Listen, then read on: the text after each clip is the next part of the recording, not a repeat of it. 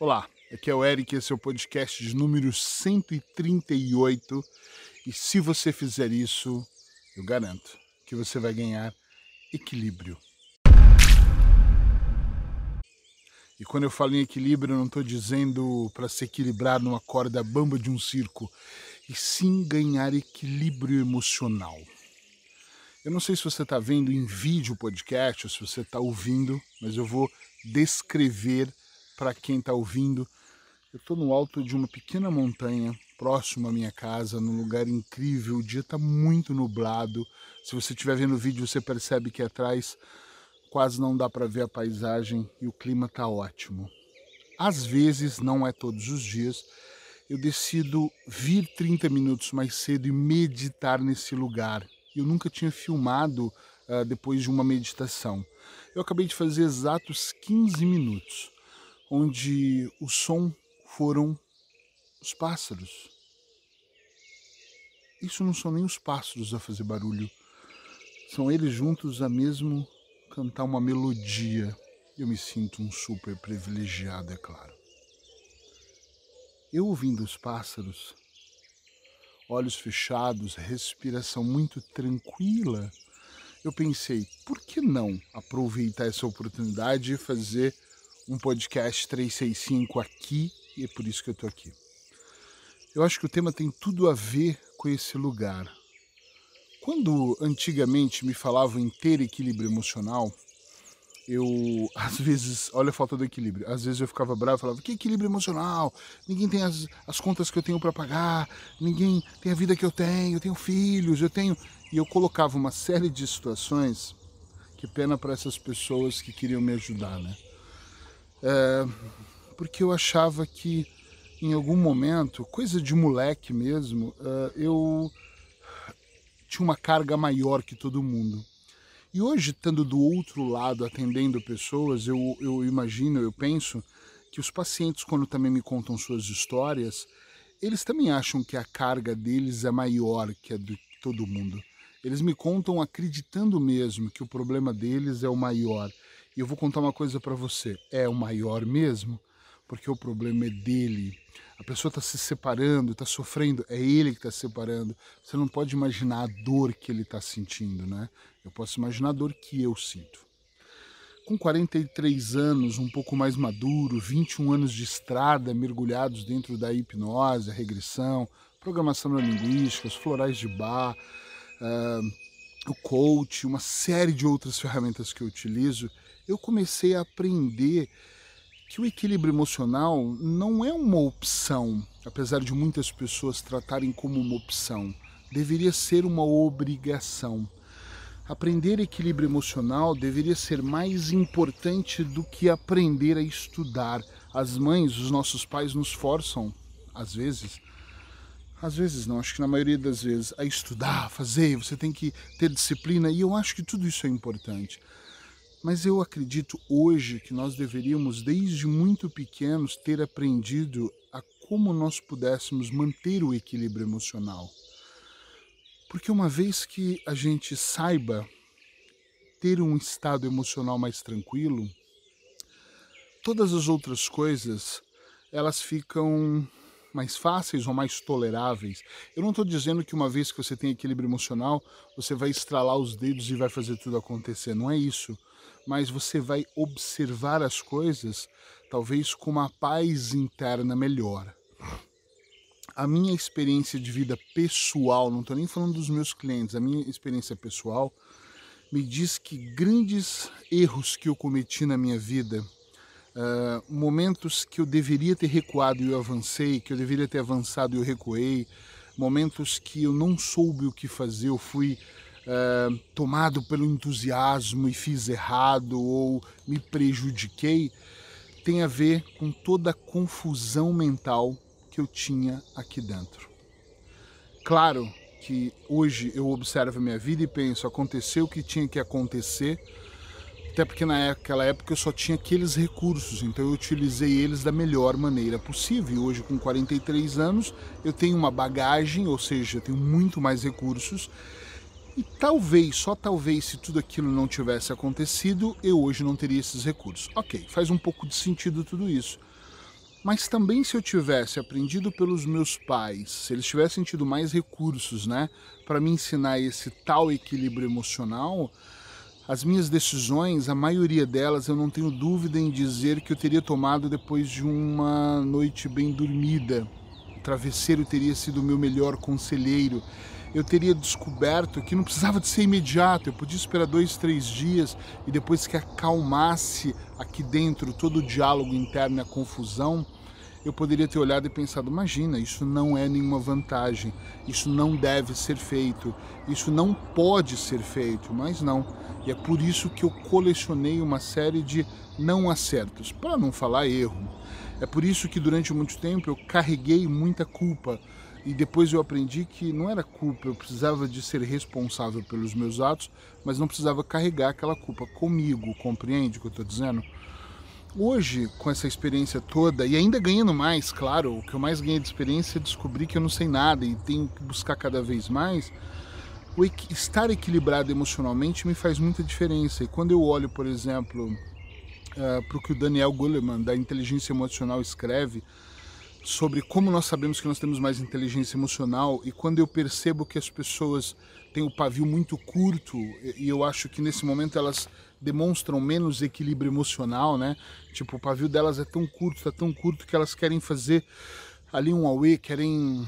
Elas não têm paciência, acontece qualquer coisa e ela já explode, e você pode medir um pouco da sua, do seu equilíbrio emocional à medida que você percebe se o fato que acontece, por exemplo, eu vou dar um exemplo, cai o meu celular no chão, o iPhone quebra no meio uma pessoa que tem, claro, todo mundo ficaria chateado, mas se você tem mais equilíbrio emocional, tu pega o iPhone e fala, putz, que pena, vai tentar ver, percebe o que acontece. A pessoa que tem um pavio mais curto, né, ela explode mais rápido, sabe a bomba? Pavio longo tsh, demora, o pavio curto ele tsh, já explode. A pessoa já explode, já briga, já grita. Então eu fico pensando aqui, uh, será que você tem mais ou menos equilíbrio emocional? Será que você está treinando isso? Porque quando eu paro aqui e medito, e a maior parte do tempo eu não medito aqui, eu medito na minha casa, quando eu paro para pensar no meu dia a dia, nos meus acertos, nos meus erros, em como eu posso melhorar, quando eu, faço a minha meditação, eu observo que no começo era muito difícil fechar os olhos, meditar, eu tenho muitos problemas, muitas histórias. E essas histórias vão tomando conta de mim. Eu falava, imagina, não quero fazer isso, eu estou perdendo tempo. Só que parece que você vai ficando mais velho, olha o velhinho falando, né? Parece que você vai ganhando mais idade, parece que você vai ganhando mais experiência. E você começa a perceber que esse mergulho interno, esse mergulho em você, ele faz muito mais sentido. Você começa a descobrir suas sombras, por que, que elas ativam, uh, os engramas que foram criados, como os gatilhos se disparam. E uma coisa eu digo sem medo de errar para você nesse podcast. Talvez isso aqui seria assunto para uma palestra, um seminário inteiro e eu vou prometo que eu vou pensar nisso. Mas nesse momento, eu quero que você comece a avaliar por que você todos os dias não mergulha em você. Se você mergulha, está de parabéns, continue mergulhando. E a pergunta para quem já mergulha é: tem mergulhado de verdade? É intenso o seu mergulho? Realmente tudo para, fica em câmera lenta e você fala: agora é o meu momento. E mergulha em si de verdade se preocupando com a sua respiração, se preocupando em deixar os pensamentos irem. Bom, a ideia aqui é se você fizer isso, você vai ter equilíbrio emocional. O que, que é isso? É você aprender a mergulhar dentro de você cada vez mais.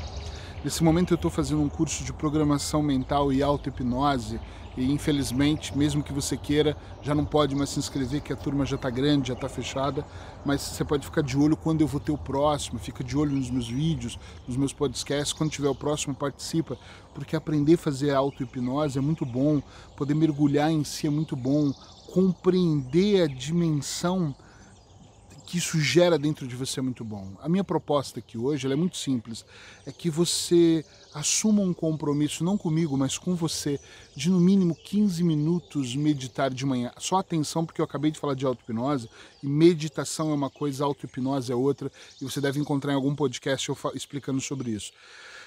A meditação, a auto-hipnose, você guia o processo, e é muito importante porque você programa a sua mente. A meditação, não. A meditação você esvazia a mente, você deixa ir e a mente vai trabalhando para você.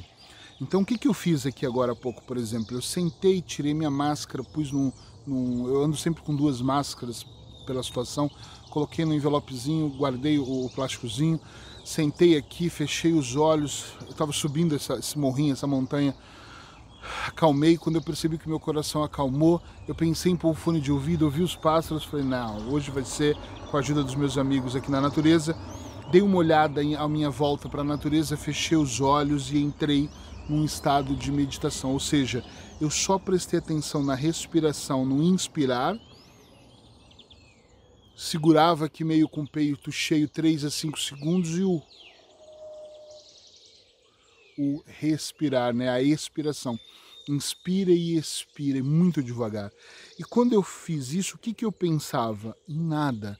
Eu estava pensando, sentindo o meu corpo, sentindo o ar. E é óbvio que eu estava tão concentrado nos pássaros que eu não percebi. Suavemente o meu celular ia despertar quando desse 15 minutos, por dois motivos. Estou num lugar público, alguém pode subir aqui, né? Uh, segundo que eu tenho um trajeto de caminhada para fazer, não podia ficar aqui queria eu, mas só meditando por causa do meu horário, já que na Espanha nós só podemos ficar até as 10 horas da manhã na rua, então não posso ultrapassar esse horário. Uh, e esses 15 minutos foram muito, muito mágicos, foram muito intensos, foram muito gostosos. Só que a maior parte das pessoas que eu converso, elas não têm paciência, porque elas acreditam que em 15 minutos nada vai acontecer e elas podem estar certas. Isso não se trata de apenas 15 minutos, como não se trata apenas de um banho, escovar os dentes uma única vez, cortar o cabelo ou a barba uma única vez, se maquiar uma única vez.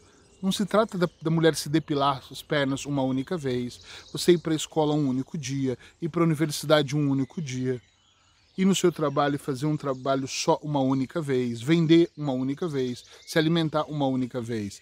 Isso precisa de constância. Eu acho que todos esses exemplos foram muito bons para você entender isso. Você precisa constantemente estar fazendo esse processo. Isso é que é importante, compreende?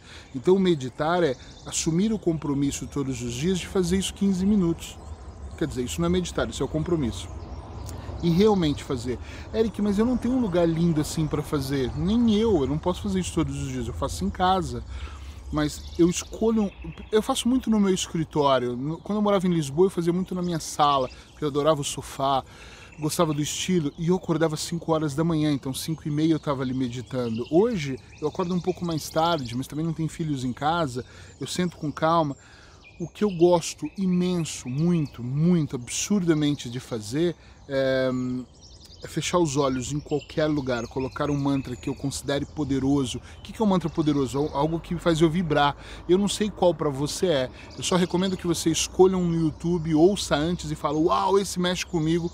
Baixa um programinha, tira ele, baixa ele, porque se você estiver ouvindo no YouTube, corre o risco de você estar tá aqui entusiasmado e entrar uma publicidade te atrapalhar, porque tem isso hoje em dia, né? Ou compra no, no, no celular, no, no, na compra onde você tiver, ou pede para alguém, ou manda uma mensagem para mim, que eu tenho vários, eu te dou também de presente isso. Uh, e ouça um mantra poderoso que mexe com você e que você possa sentir o seu corpo. E aí, depois disso, o que eu faço? Os imediatistas fazem essa pergunta. E aí, depois, não aconteceu nada. Não vai acontecer nada agora, caramba. Vai acontecer com o tempo. Você vai começar a perceber que é um mergulho atrás do outro para que você perceba que a sua vida vai transformando, ela vai mesmo se transformando. Medita hoje, medita amanhã. Posso meditar uma vez por semana? Eu vou te falar uma coisa, você pode meditar uma vez por ano se você quiser, mas só que você tem que estar satisfeito com o resultado que vai vir. Porque se você também comer uma vez por ano, quer dizer, não vai nem chegar o próximo ano, você vai morrer antes. Tá entendendo a ideia? Se você tomar um banho uma vez por mês, eu acho que você vai ficar fedendo muito tempo. Então presta um pouquinho de atenção nisso, coloca uma certa seriedade e responsabilidade nisso, que eu acho que pode fazer a grande diferença na sua vida. Obrigado por estar aqui comigo hoje. Se gostou, já sabe, dá um like aí, escreve alguma coisa, compartilha com as pessoas que você gosta, que faz toda a diferença nós compartilharmos o aprendizado para que outras pessoas também possam, como nós, evoluir. Até amanhã no podcast, no mesmo horário, no mesmo lugar que você escolher para ver ou ouvir esse.